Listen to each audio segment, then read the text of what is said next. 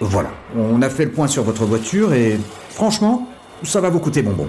On a dû remplacer tout le cylindre. Ignoré Et on a aussi dû réparer le refroidissement. Ignoré Et changer le... Ignoré Évitez les déboires financiers. Choisissez CarNext et adoptez une nouvelle façon d'acheter des voitures d'occasion. Avec 12 mois de garantie. CarNext. Des voitures de qualité en toute sérénité. Offre soumise à conditions, valable en France métropolitaine, voire sur carnext.com.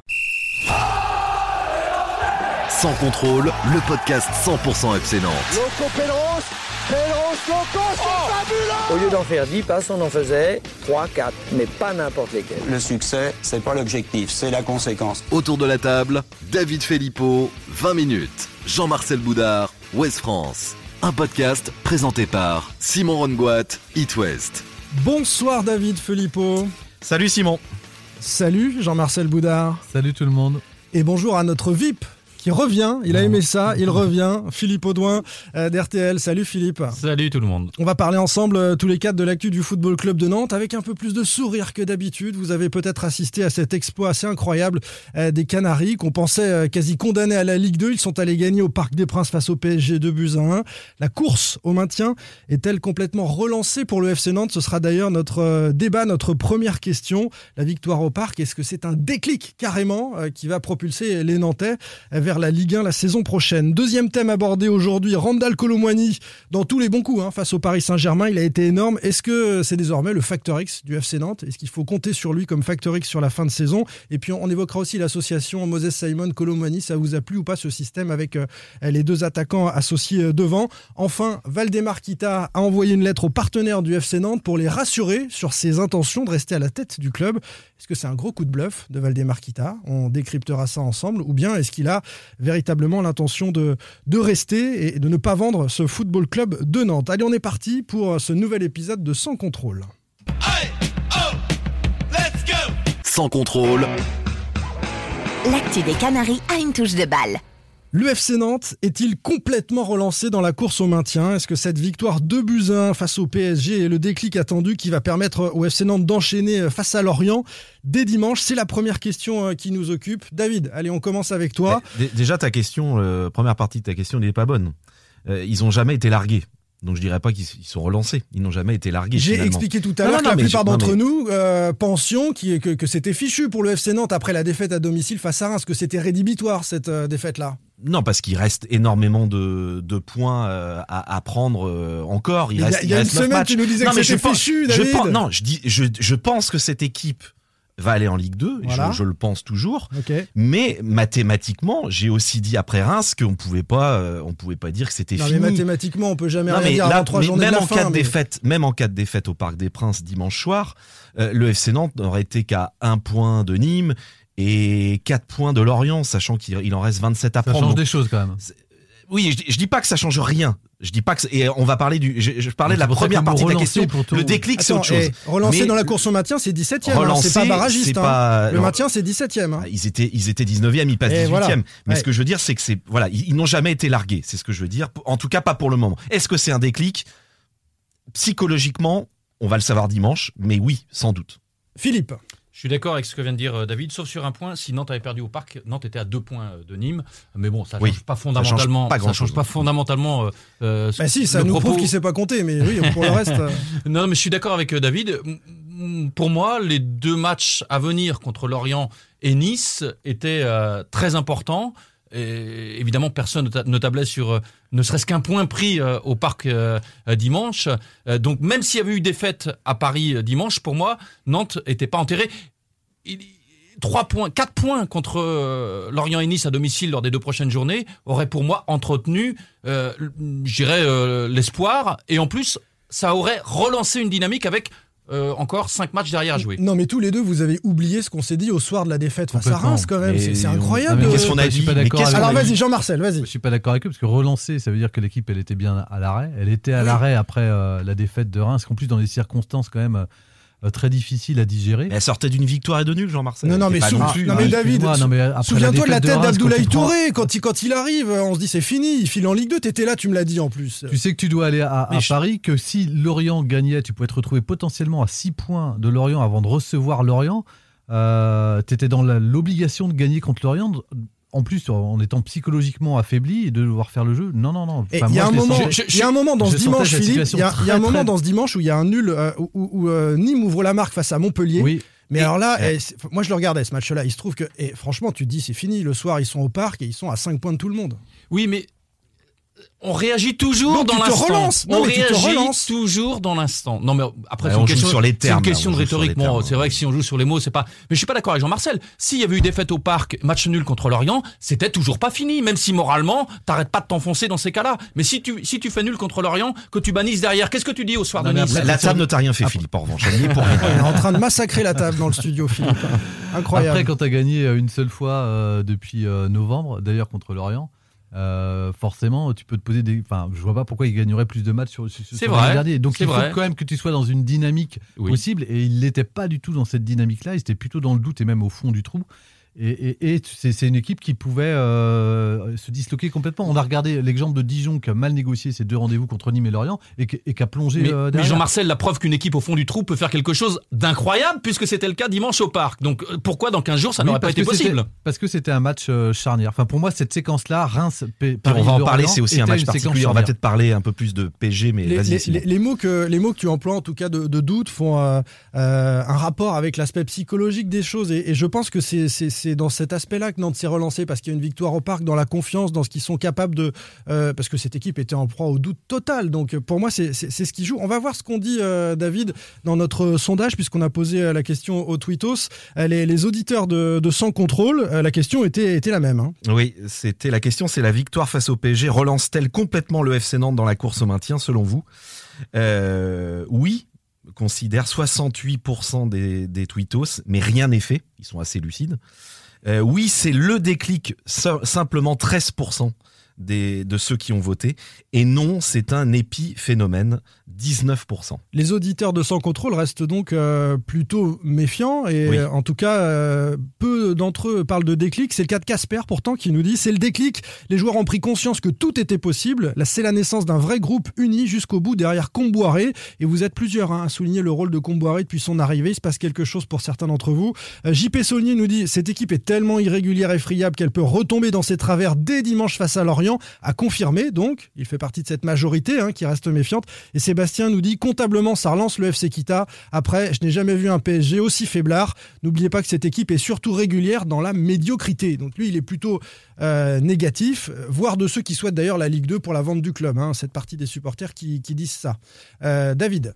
Par rapport à quoi? Au, match de Paris, moi je alors Nantes a, a- a réalisé un match ultra cohérent au Parc des Princes. Ça, il y a vraiment, euh, faut, faut le reconnaître. Après, effectivement, j'ai trouvé que Paris était un peu démobilisé, surtout en deuxième période. En seconde période, avec ce qui s'est passé, le cambriolage de, on- on- je pense que les joueurs ont senti qu'il se passait quelque chose. Ils étaient mauvais Euh, avant, au- au- on va pas non plus dire que c'est à cause Eh, ça. attention, euh, ils étaient mauvais, mais ils ont quand même des balles de, de ils ont, ils ont plusieurs frappes où Lafont euh, fait un super match. Il sauve quand même la, la Ouais. maison nantaise, faut pas oublier. Oui, il y a un penalty oublié sur frappe de Colomani Di aussi, Maria. Il y a aussi vrai. un penalty Et- sur. Mais le un partout à la mi-temps n'aurait pas été, euh, voilà, n'aurait pas été euh, volé pour le FC Nantes. Après, j'ai envie de dire cette équipe de Nantes finalement, elle connaissait les résultats des deux de Lorient et Nîmes.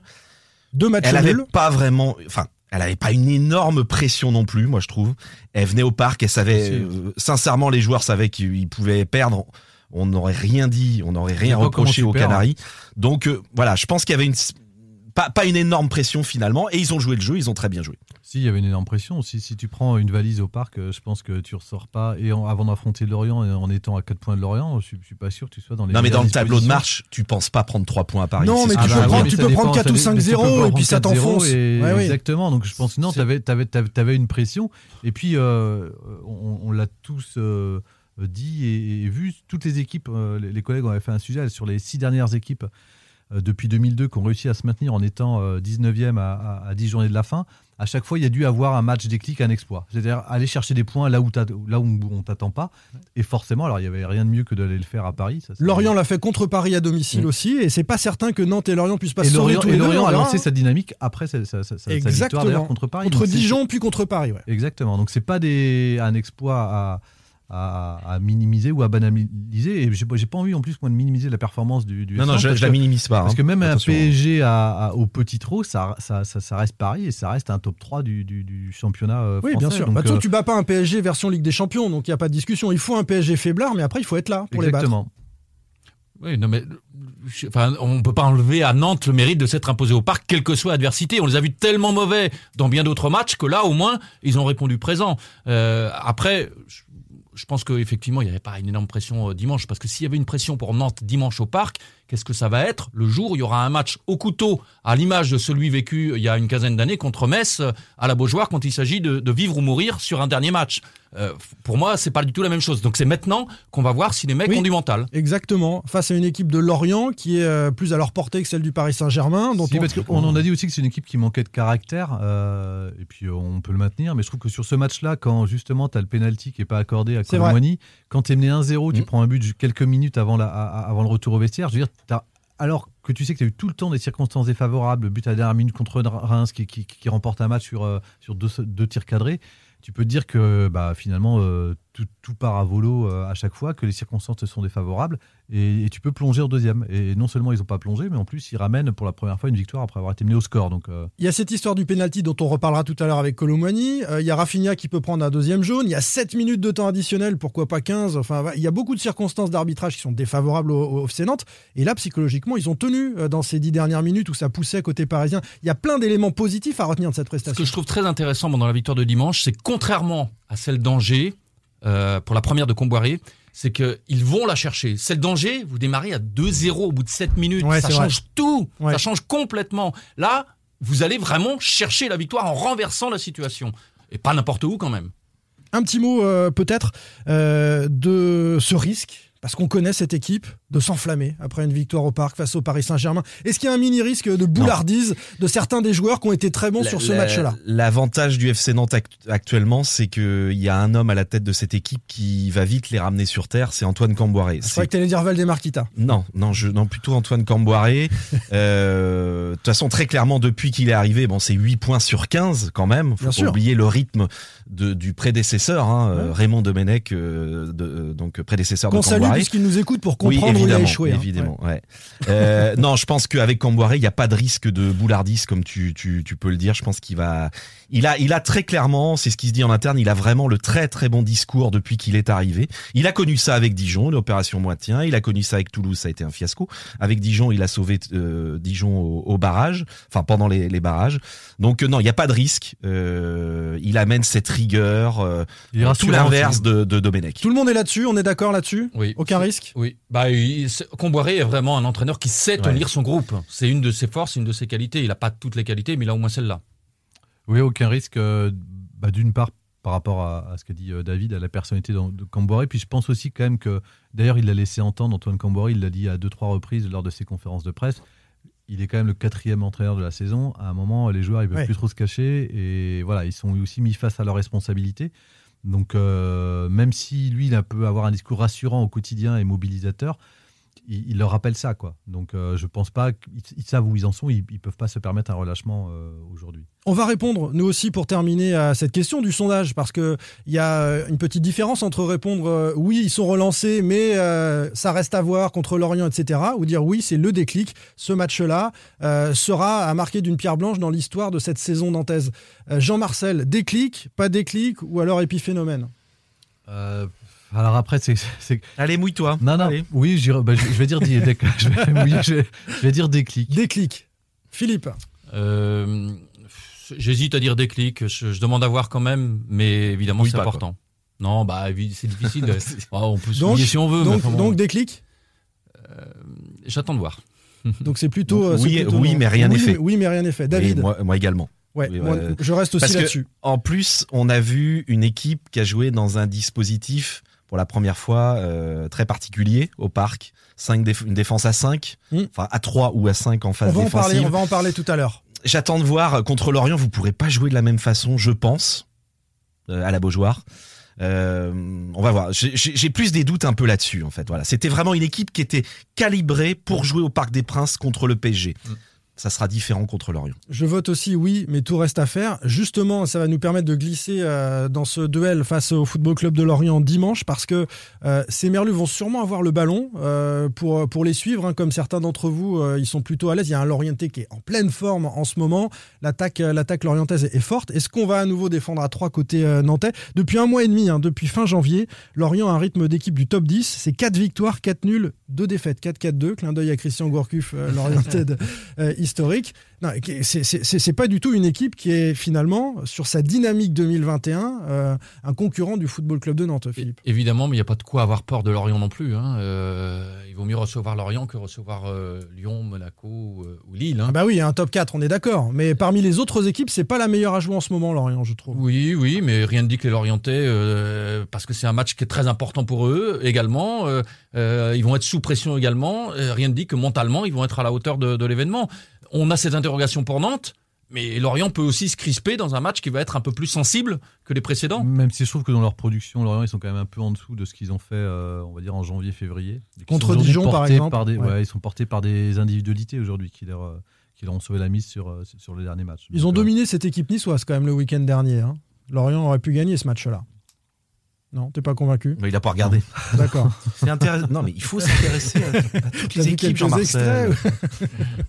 Attention à Lorient, c'est tout ce que je vous dis sur euh, ce, ce match euh, du week-end. Et je suis pas certain, moi, qu'un- qu'une victoire soit le seul bon résultat contre cette équipe de Lorient-là. Un nul permet de, voilà, de, maintenir, euh, de maintenir les, les données. Il faut pas perdre. Il faut les surtout pas que Lorient prenne trois points de plus que Nantes. encore, Quand vous êtes dans le- dans- avec un- à la lutte avec un Paradoxalement, direct, la faut victoire perdre, de Paris euh, te donne un, un droit à l'erreur que tu n'avais Mmh. pas du tout contre ça. Lorient. Donc c'est euh, là pour le coup, euh, rien ne sera fait, même en cas de défaite à la Beaujoire.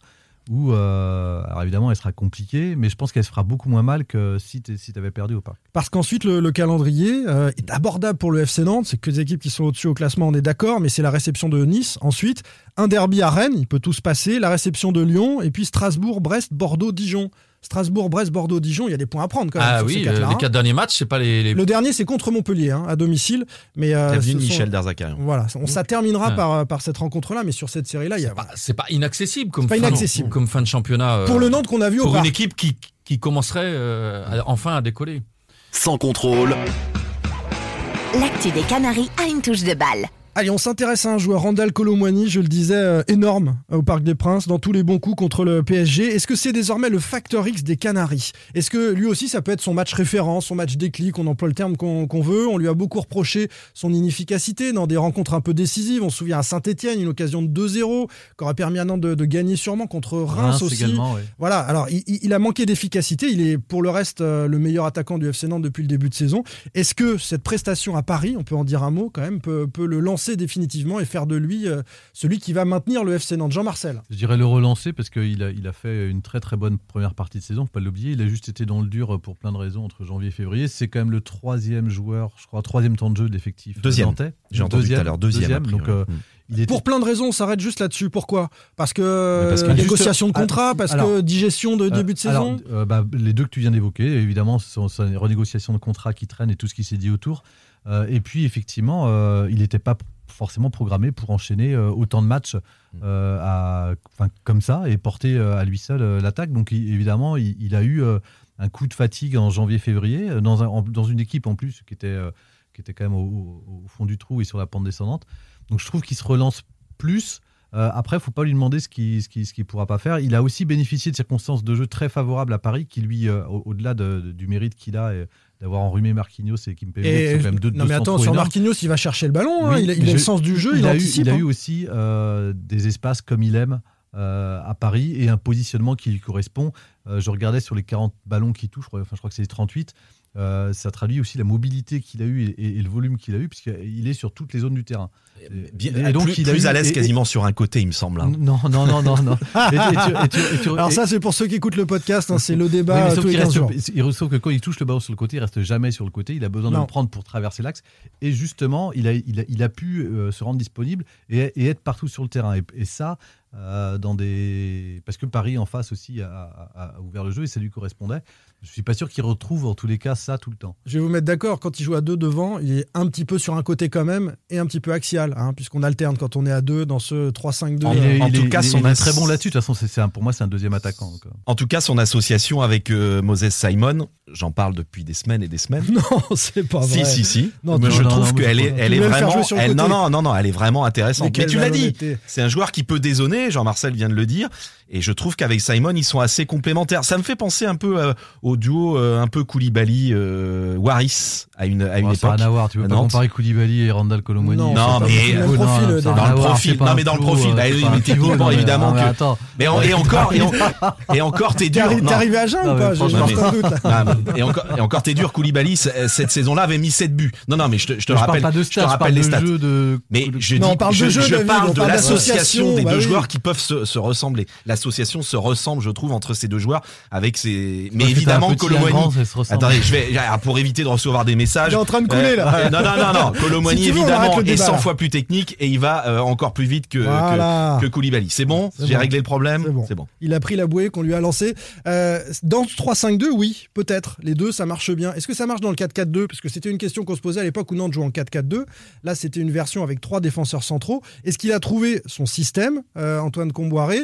Euh, Sans parler des trois derrière, on se garde ça pour une prochaine fois peut-être, mais euh, avec euh, ces, ces cinq joueurs euh, de milieu qui alimentent les deux flèches techniques que sont Moses Simon. Moses Simon, il retrouve la confiance. hein. Il n'arrête pas de marquer depuis que Comboiré Trois est buts arrivé. euh, depuis l'arrivée d'Antoine. Trois buts dans l'air comboiré. euh, Ces deux-là, ça va vite et ça joue bien. Mais pour moi, le facteur X, c'est pas euh, Colomwani. Colomwani, pour moi, c'est le seul qui est bon depuis le début de la saison. Si tous étaient à leur niveau, comme Colomwani euh, est à son niveau depuis le début de la saison, et même à un niveau auquel on ne l'attendait pas, Nantes n'en serait pas là. Attends, Le il a eu un X- quand même. Attention, euh, attention. Je vous trouve un peu. Alors, Il super joueur, Colomani, Ah oui. mais faut pas oublier tous les, toutes les occasions qu'il a pu manquer. Bah oui. Je sais qu'il est jeune, je sais qu'il était en national il y a un an, mais il a aussi manqué des. des, Je, des- je, je, je voudrais quand même terminer mon propos. Ah, bah, vas-y, moi, je, je reviens sur la question. Le facteur X, c'est pas Colomwani, c'est Simon. Je suis désolé, c'est le fantôme de, de l'an dernier depuis le Ah début oui, de la parce saison. qu'il arrive, il arrive de Euh, nulle part. Louza, Louza, il a disparu aussi. En termes d'occasion manquée, Simon, c'est pas mal cette année. Je, aussi. je Ouais. pense, je pense que Non, mais moi, je je pense que si les joueurs clés de l'année dernière retrouvent leur niveau, D'accord. là on on est d'accord.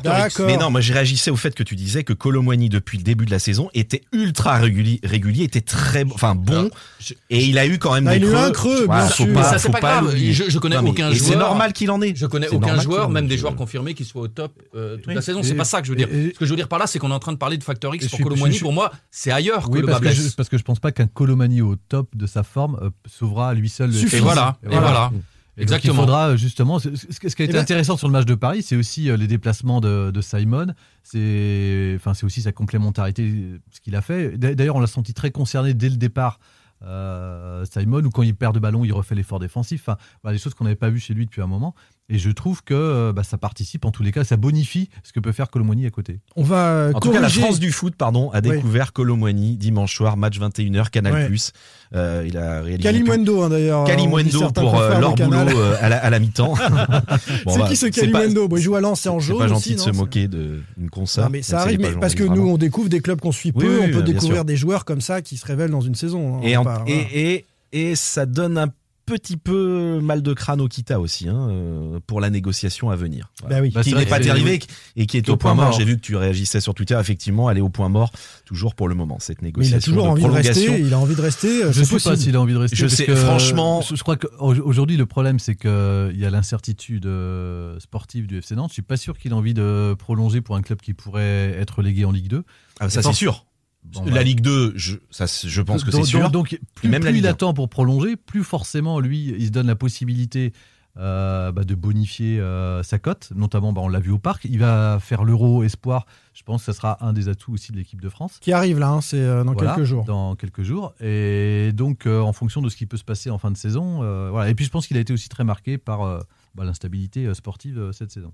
Nous allons donc corriger d'un point de vue éditorial ce qu'on a dit tout à l'heure. C'est pas euh, simplement euh, Randall Colomwani le facteur X, ça peut être la, la- la doublette avec euh, notre ami Moses Simon qui était un fantôme. C'est Phantom X. Ouais, coup, mais j'aimerais et- bien revoir un Louza aussi à son niveau parce que c'est pas deux attaquants qui vont vous sauver. hein. Euh, Il faut un milieu qui soit un peu un Blas, un Blas plus hein. régulier. Un Blas Ouais, plus Blas- régulier. On répète euh, Blas, ça fait un mois bon, les gars. Oui, oui, oui. non, mais attention, attention à ce qu'il ne Oui, repique pas du nez. Pour l'instant, c'est pas le cas.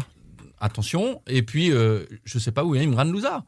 C'était quand même un pion était sur le banc essentiel de l'équipe la saison dernière. Ouais. Et quand il joue, euh, on le voit pas. Quand il joue, il est moyen. Euh, Là, c'est Marcus Coco qui a plutôt bien joué. Alors, j'ai vu les réseaux sociaux s'enflammer sur la prestation de Marcus Coco dans ce 3-5-2.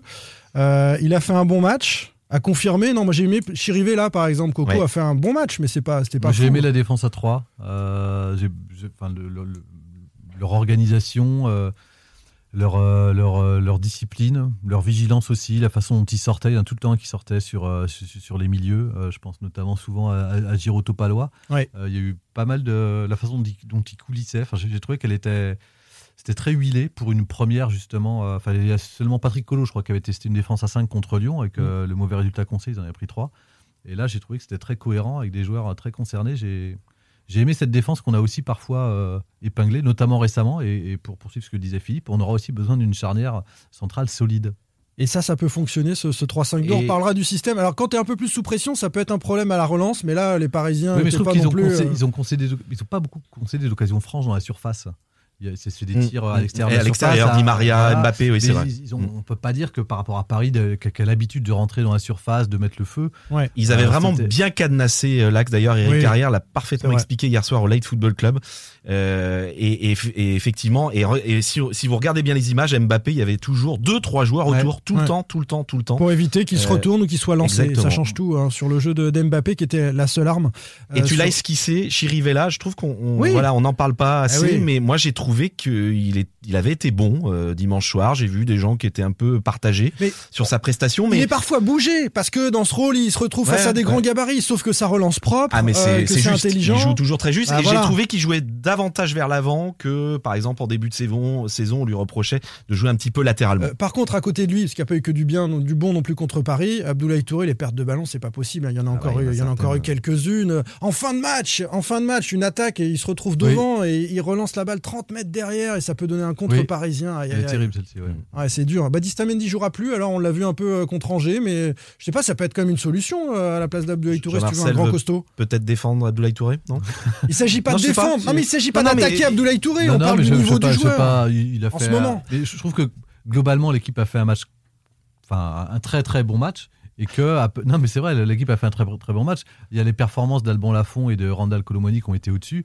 Après on va dire il y a Marcus Coco, Moses Simon, Chirivella aussi la défense à 3 et puis après il y a les autres qui ont été en dessous ou moyens mais qui ont fait le qui ont fait le boulot euh, voilà pour euh, pour tenir. Donc euh, il n'y a pas eu de joueurs qui de passer à travers. À chaque fois aussi, ce qui s'est passé sur le FC Nantes, on avait quand même des joueurs, si on parle de Marcus Coco, euh, qui, qui étaient, enfin nous, dans les notes qu'on a retrouvées à 2 ou à 3, Ouais. c'était quand même pas le cas là. On en était. Et même Traoré, Et même qui pour le ouais. coup n'est pas passé euh, à travers. Même. France Football le met dans l'équipe euh, du week-end. Ouais, c'est un peu peut-être un peu exagéré quand même. hein. Peut-être un peu exagéré. Mais pour ceux qui le suivent tous les week-ends, oui, c'était mieux que d'habitude.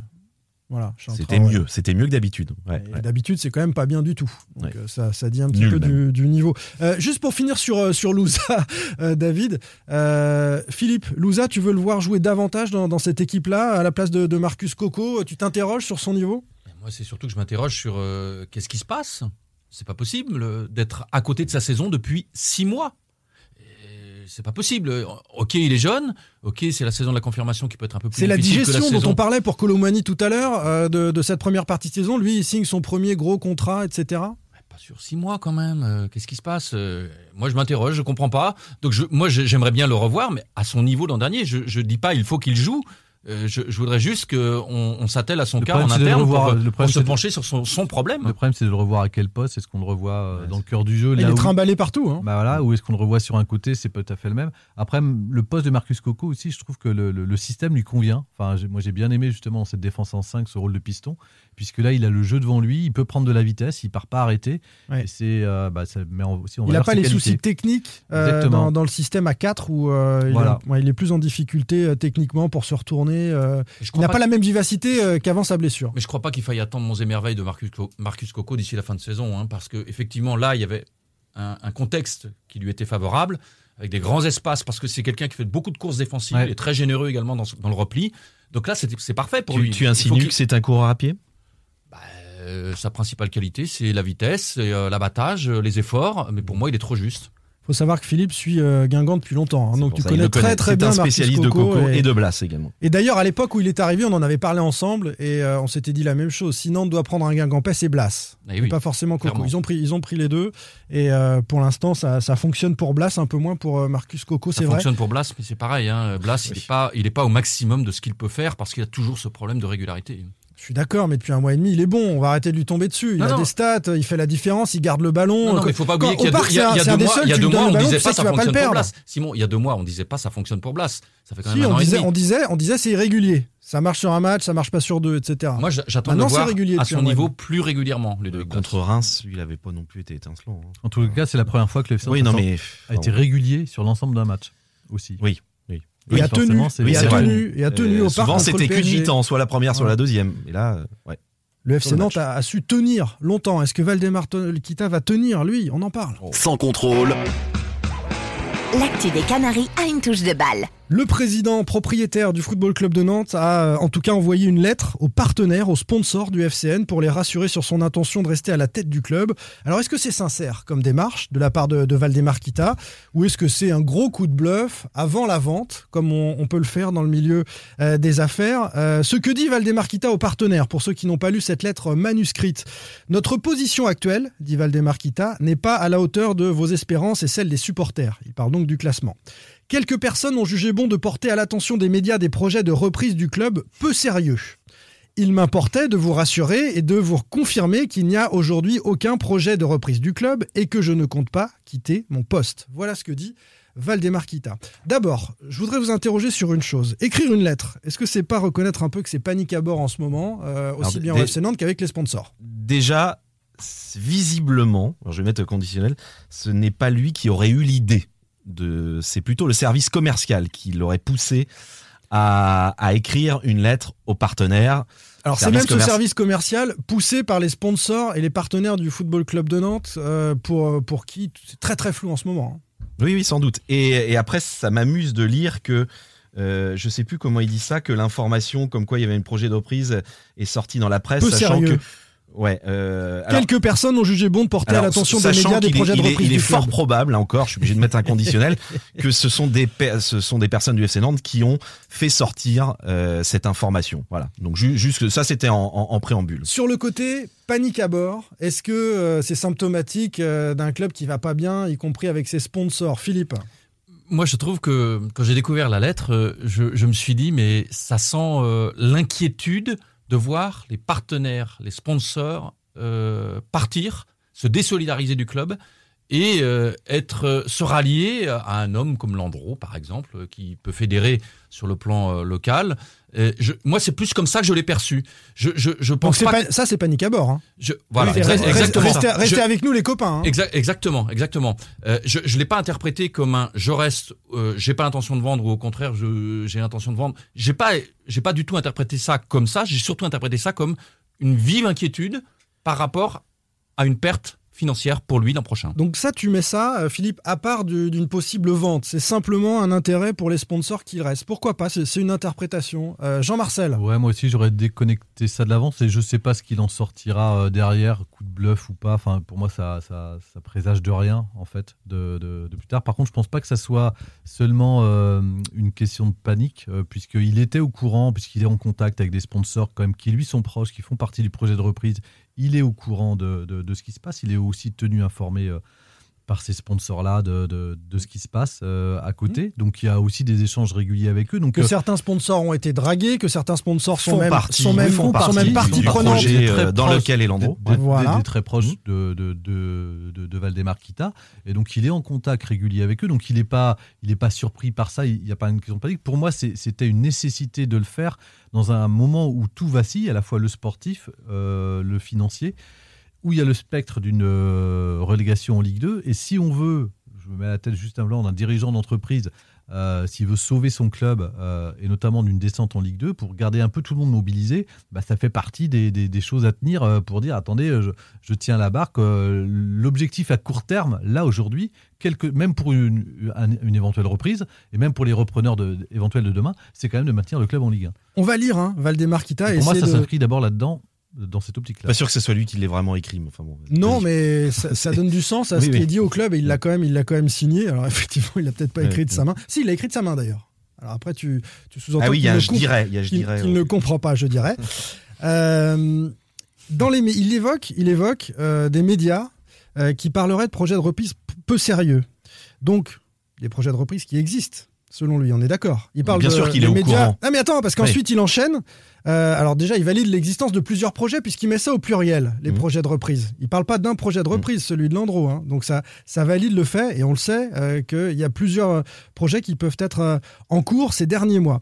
Plus tard, il ajoute, il n'y a aujourd'hui aucun projet de reprise du club et je ne compte pas quitter mon poste. Mais c'est normal. Mais c'est contradictoire. Il dit il y a aucun projet. Il peut dire j'ai aucun projet de vendre, mais il peut pas dire il y a aucun projet de reprise euh, du club. Vous voyez la contradiction dans ce texte? Non, mais je la vois pas. Tu la vois Ouais, pas? je pense qu'il pourrait dire, il aurait pu Ah, rajouter, si. il y a aucun, il le dit un peu plus haut, il y a aucun projet de reprise sérieux en tous les cas. Euh, euh, pour lui, à ses yeux, en ça. les cas, Ah, ou alors il manque le mot sérieux. Voilà, parce c'est que c'est qui- qu'il emploie un peu. Il euh, commence à qu'il dire il y, a, emploie il y a peu. des projets peu sérieux dans les médias qui sortent, Ouais. et puis après il dit il n'y a aucun projet de reprise du club, je ne quitterai pas mon poste. Bah si, il y a des projets de reprise, euh, cher ami, vous le savez très bien. En revanche, vous pouvez, vous pouvez dire qu'ils sont peu sérieux, mais vous pouvez pas dire qu'ils n'existent pas. C'est ce que je veux dire, David. D'accord, d'accord, De toute façon, il, a tout, il a tout intérêt à laisser penser qu'il n'y a pas seulement le projet Landreau, parce qu'il est dans son rôle. Lui, ce qui l'intéresse, si jamais il venait Il à vendre, vendre. et je pense, Si jamais. moi, il je, à reste sur ma position qu'il n'a pas du tout envie de vendre.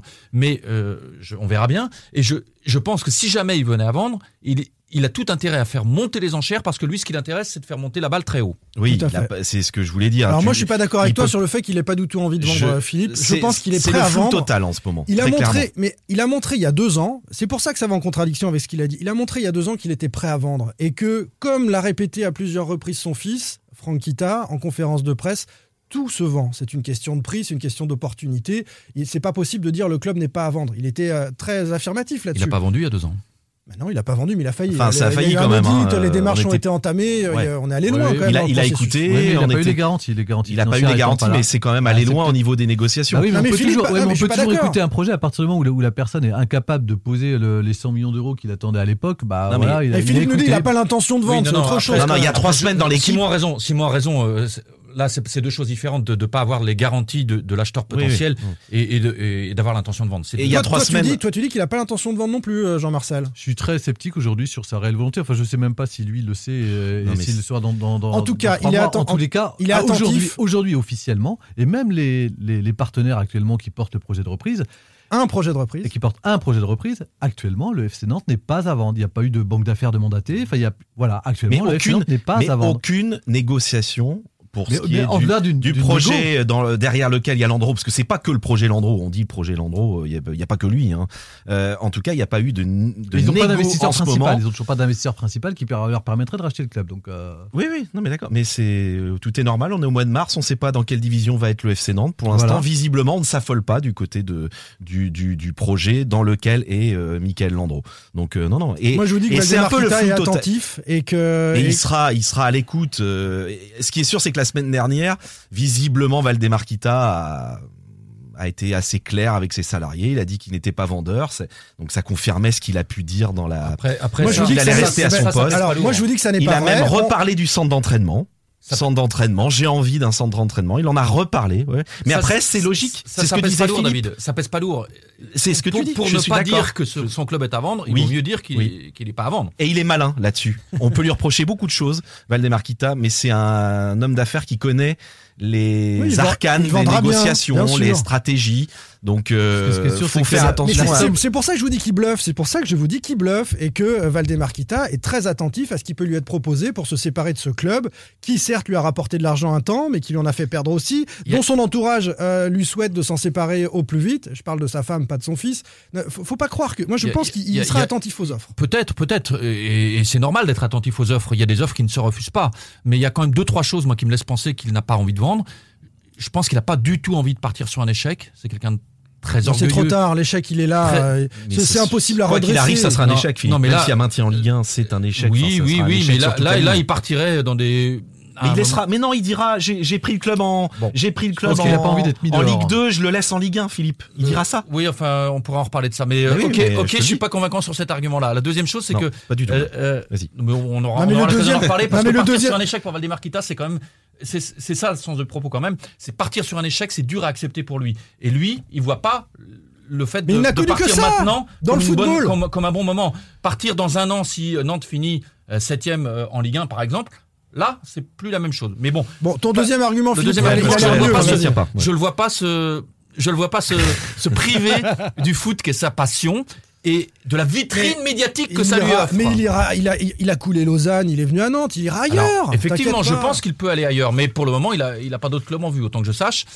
Euh, C'est un petit peu tôt. Tu lui, moi- fait, dis qu'il va pas vendre, alors je, je vue. m'explique sur euh, parce que c'est vrai que j'ai je, je n'arrête pas de dire que c'est la fin d'une ère. Je sais que Jean-Marcel n'est pas d'accord avec moi. Il y en a d'autres confrères. Je suis plus prudent. Moi, je- je, Moi, je Oui, suis non, mais- affirmatif. Moi, je suis d'accord. Je- Je suis affirmatif. Je prends le risque. Je, je pense que ça ne sera pas tenable Bien sûr. pour l'Equita de rester une année de plus, que vous soyez en Ligue 1 ou en Ligue 2. Voilà, c'est c'est tout. Plus- Ils, n'ont- ils sont totalement isolés. Ils n'ont plus la, plus la mairie avec eux. Ils n'ont plus les supporters. Ils n'ont euh, Certains des partenaires. et les, les partenaires. ouais. Ouais, les partenaires, c'est, je suis plus sceptique. le troisième point qui Mais il a raison Il est trop isolé pour rester. euh, il va pas rester 2-3 ans. Le contexte est vraiment difficile politiquement. Vas-y. Et il y a peut-être un troisième point qui peut influencer aussi le- une vente ou pas, ce sont les perspectives financières. Aujourd'hui, un club de foot N'oubliez pas ça. ne, ne vaut plus aussi cher qu'il y a deux ans Non. parce qu'il n'y a pas, il y a, pas de, de certitude. Euh, Il y, a, il y a à la fois la crise économique euh, Oui. due à la crise Oui. sanitaire, mais surtout le, le manque de visibilité sur les rentrées financières par rapport euh, aux droits euh, Et télé. donc on vient de te retourner, Philippe. Tu es en train de nous dire que les perspectives financières font qu'il va vendre. Euh, ben non, Non. mais ça va faire baisser le prix. Lui, il va pas le vendre Bah pour non. 20 millions, hein, les gars. hein, euh. Mais non, mais si tu vends pas maintenant, où- c'est peut-être pire dans deux ans. Non, la bulle, Non, mais les acheteurs, ils vont pas mettre une somme folle sur un club qui, qui va devoir rembourser des emprunts euh, faits depuis un an. Si c'est pire. Donc forcément, si ça baisse le prix d'ach- le, le prix d'achat, lui, il va dire, bah non, non, moi, moi, je vous le vends pas à ce prix-là. hein. Ça, tout dépend du prix et de la capacité Ah, c'est ce que je suis financière en d'un train de vous dire. repreneur. Je- C'est ce que je suis Mais je train te dis, dire. va- dans, dans un ou deux ans, Philippe, euh, qui te dit qu'il vendra plus cher qu'on est, est-ce qu'on est à la Pas sûr, hein Est-ce qu'on est à la fin d'une ère? Oui, je pense aussi qu'on est à la fin d'une ère. Mais par contre, on, euh, je suis pas sûr qu'elle va se terminer avant, avant, avant l'été. Ça peut prendre un peu plus de temps. Et je suis d'accord avec Philippe. N'oubliez pas, il y a deux dimensions. Il y a la dimension psychologique du personnage. On peut pas dire qu'il est irrationnel et puis dire que d'un coup, il aurait toujours tr- retrouvé. euh, Ah, dans les affaires, parfois, il peut retrouver un peu de rationalité. Ouais, bah, il a déjà montré par le passé qu'à chaque fois qu'il y a eu des tentatives de vente, il est capable de doubler la, Oh le prix. oui. Euh, Souvenez-vous- Rappelez-vous du, du rachat Chabot, Christophe Chabot. exactement. Ah bah. en, en Ligue 2, où euh, en l'espace de 24 heures, on passe de 5 à 10 millions Eh d'euros oui. dans, ce- dans ce qu'il demande. Donc je suis pas sûr euh, qu'il retrouvera, enfin voilà, connaissant le personnage. Il y a la dimension psychologique aussi au regard de son fils et de ce qui, et de la relation entre les deux. Tout à fait. Alors ça, ça peut être évidemment, ça peut ne pas résister face à une offre conséquente. Et après, il y a la dimension économique. Valdemar Kita en attend une somme importante. Mm. Évidemment, il ne pourra pas avoir cette somme-là au regard du contexte aujourd'hui. Et reste à savoir combien lui, il estime devoir perdre dans l'affaire. Et ça, euh, avec l'absence de visibilité euh, économique sur, sur le foot, ça peut faire traîner les fautes ou l'obliger en tous les cas à rester un peu plus pour le vendre dans de meilleures conditions. Dernier point, Simon, euh, il y a une troisième voie dont on n'a pas parlé, c'est de faire rentrer les investisseurs. Il y en avait déjà parlé par le passé. Ouais. Il aura pas. il C'est aura pas l'Arlésienne, forcément- ça, depuis qu'il est là. hein. Il a, il a dit euh, maintes et maintes C'est ce fois, qu'il a il s'est essayé de faire jamais deux rien passé. S'il n'en tire que- pas le prix parce qu'il que veut dans, le- ne- dans la perspective d'une vente cet été, rien ne dit qu'il ne garde pas des parts euh, et qu'il reste pas euh, ça au club. On ne sait pas. Il y a deux ans, en tout cas, il avait essayé de, de- de proposer un montage permettant à son personne ne fils, veut venir, à Franck. Kita, de Oui. rester à la présidence du club. Voilà. S'il avait vendu à. Ouais, C'était un montage euh, particulier. donc, euh, de- Toujours se méfier de la troisième voie de Philippe. Elle est souvent. euh, euh, Juste. juste, voilà, c'est le terme que. Plutôt que une je voie de garage pour moi là. Mais... Évidemment euh, qu'on ne sait pas. Évidemment, on met une pièce. Voilà, avec David, on dit si ça va se faire, C'est terminé, il joueur. peut pas tenir. côté, euh, vous, vous dites, voilà, mais vous dites de votre côté que non, ça peut durer Je dis pas tout. Oui, ça peut durer un Évidemment, peu on ne sait pas. ouais. Voilà. On est des vrais joueurs de poker avec Simon. Bien sûr. Comme Valdemar On en a rasé Et des comme David. Landreau. Ouais. Ah, bah, c'est un point Ah, commun entre vous alors. Exactement. Euh, on va terminer, messieurs, avant de se retrouver euh, dans une petite semaine. D'abord par un petit clin d'œil à Daniel Léon, qui est un gardien historique du Football Club de Nantes. David, tu en as parlé, comme le club d'ailleurs, Ouais, ouais. Euh, le qui, club a communiqué ce qui a matin. disparu. Euh, il 81 avait gagné ans. deux titres hein, avec le FC Nantes, les deux premiers titres. Deux titres. ouh, les années, j'ai peur de. 65-66. C'est ça, exactement. Et puis cette cette anecdote, il avait manqué le mondial, un mondial, parce qu'il s'était blessé 66, je crois. En Angleterre, ouais. En Angleterre, parce qu'il s'était blessé en, en fêtant le but, un but de Gondé. Il avait ton sauté, but, il avait sauté. sauté et il s'était fait une rupture du tendon d'Achille. Ah, terrible, terrible histoire et, et grand clin d'œil à, à ses proches pour euh, cette historique, cette figure du, du football club de Nantes. Du côté de West France, on, on continue, on fait un peu d'autopromo. Euh, Sébastien Massé euh, est l'un des euh, derniers champions de France en titre 2001 euh, qui est dans vos colonnes. Bah oui, on a entrepris de retrouver à peu près tous les acteurs, les 26 acteurs euh, hors staff de- du titre de 2001, qui est le dernier titre de, champion de France, mais le dernier titre tout court du FC Nantes. Effectivement, il y a eu des très bons témoignages d'anecdotes. Enfin, je pense aux figures de ce titre-là, euh, Landreau, carrière et autres, sur euh, le jeu, leur vision de l'époque. Mais il y en a eu d'autres, des, moins connus, qui sont aussi euh, intéressants et qui ont eu des parcours assez incroyable après. Et Sébastien Massé en fait partie, puisqu'il est aujourd'hui patron d'une entreprise dans le sud de la France. Et je trouve qu'il est, comme il est plus dans le monde du foot, il a un regard un peu distancié, avec pas mal de recul sur ce titre-là et sur le S d'aujourd'hui, qui est euh, très intéressant. Et même s'il y a une pointe de nostalgie.